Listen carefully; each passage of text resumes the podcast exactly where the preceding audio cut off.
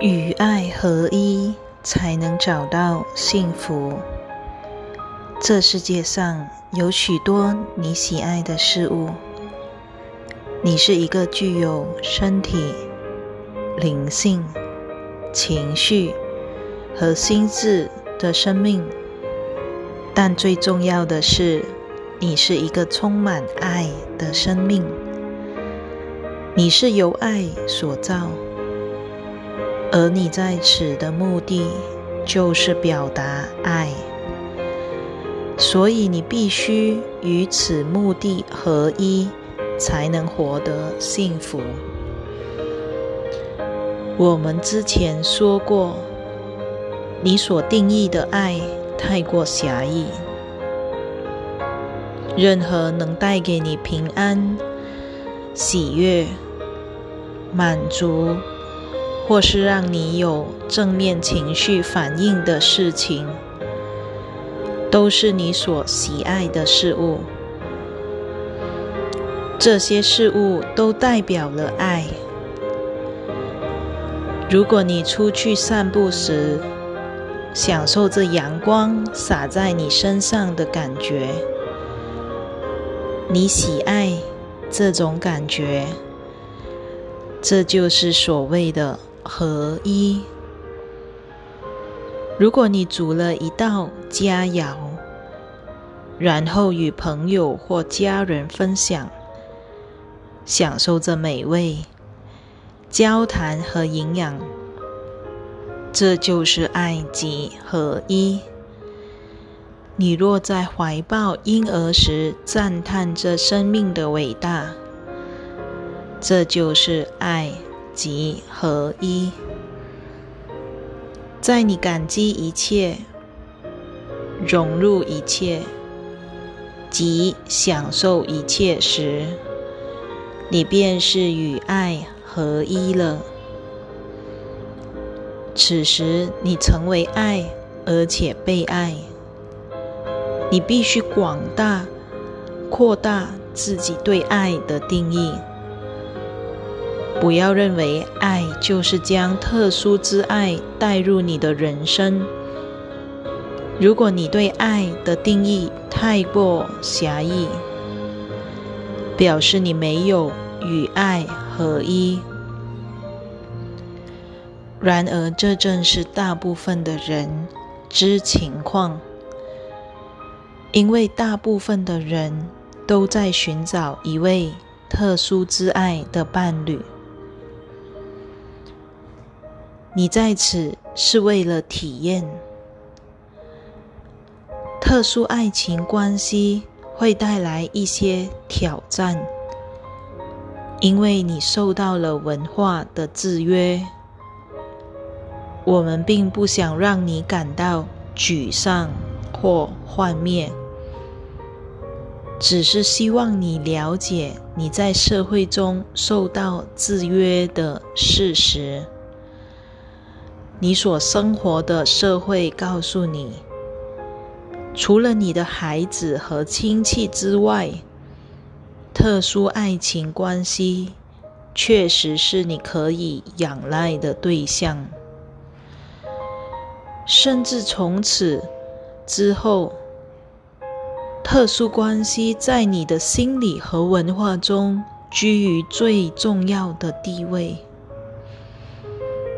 其实，这种关系是一种分裂的形式，但是你很难了解这一点，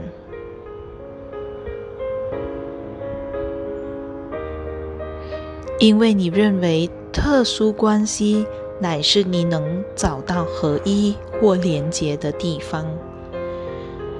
由于你受到制约。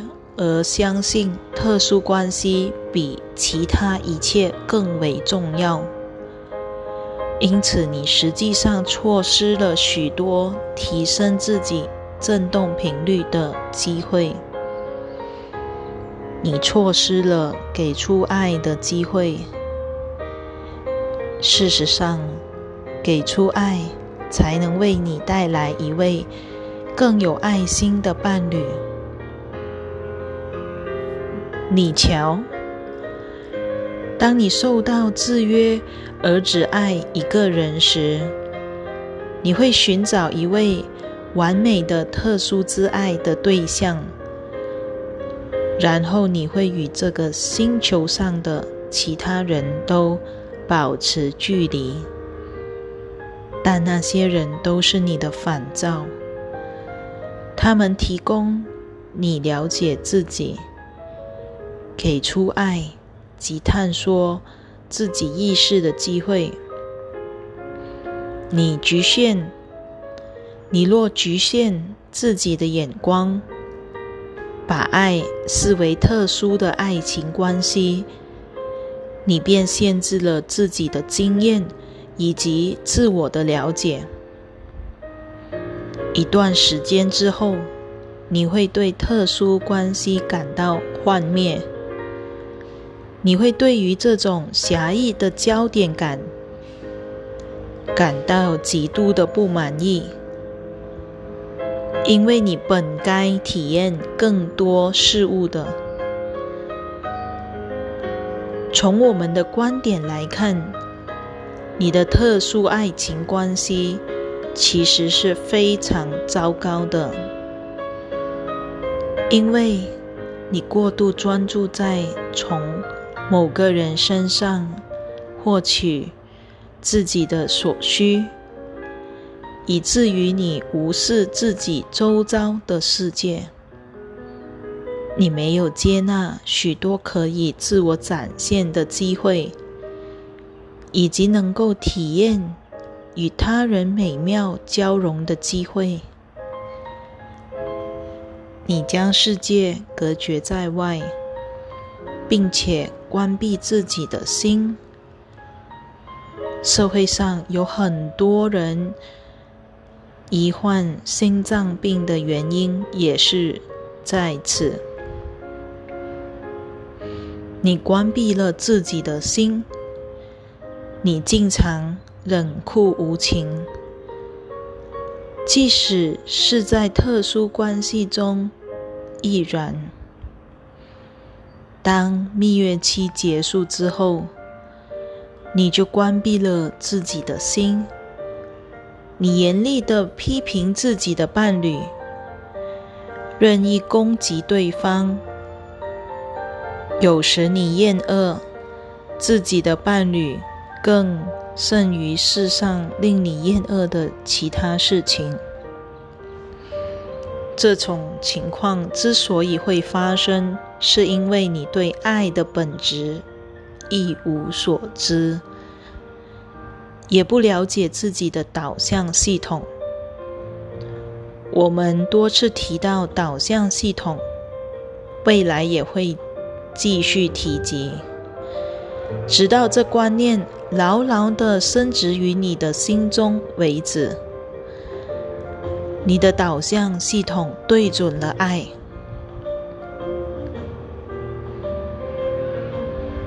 因此，当你偏离爱时，它会给你负面的感觉。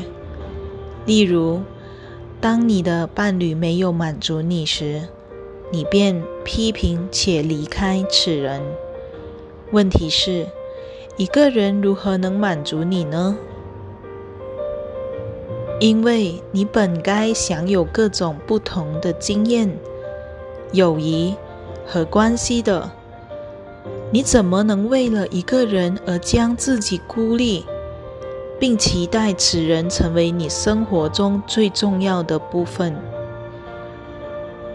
因此。你会从自己的导向系统收到负面的反馈，因为你已经偏离了爱。此时你的振动频率下降，低于爱所持有的振动频率。你若能用爱来观察这个世界，并且愿意跟他人交谈。投入各种不同的友谊和关系中，有些关系的基础是在对谈交流，有些是在创造方面，有些则是在行动方面。那么你就会更加的充实。你不会如此的匮乏，且你会有某些东西可以提供给你的特殊爱情关系，而不会只是拿取。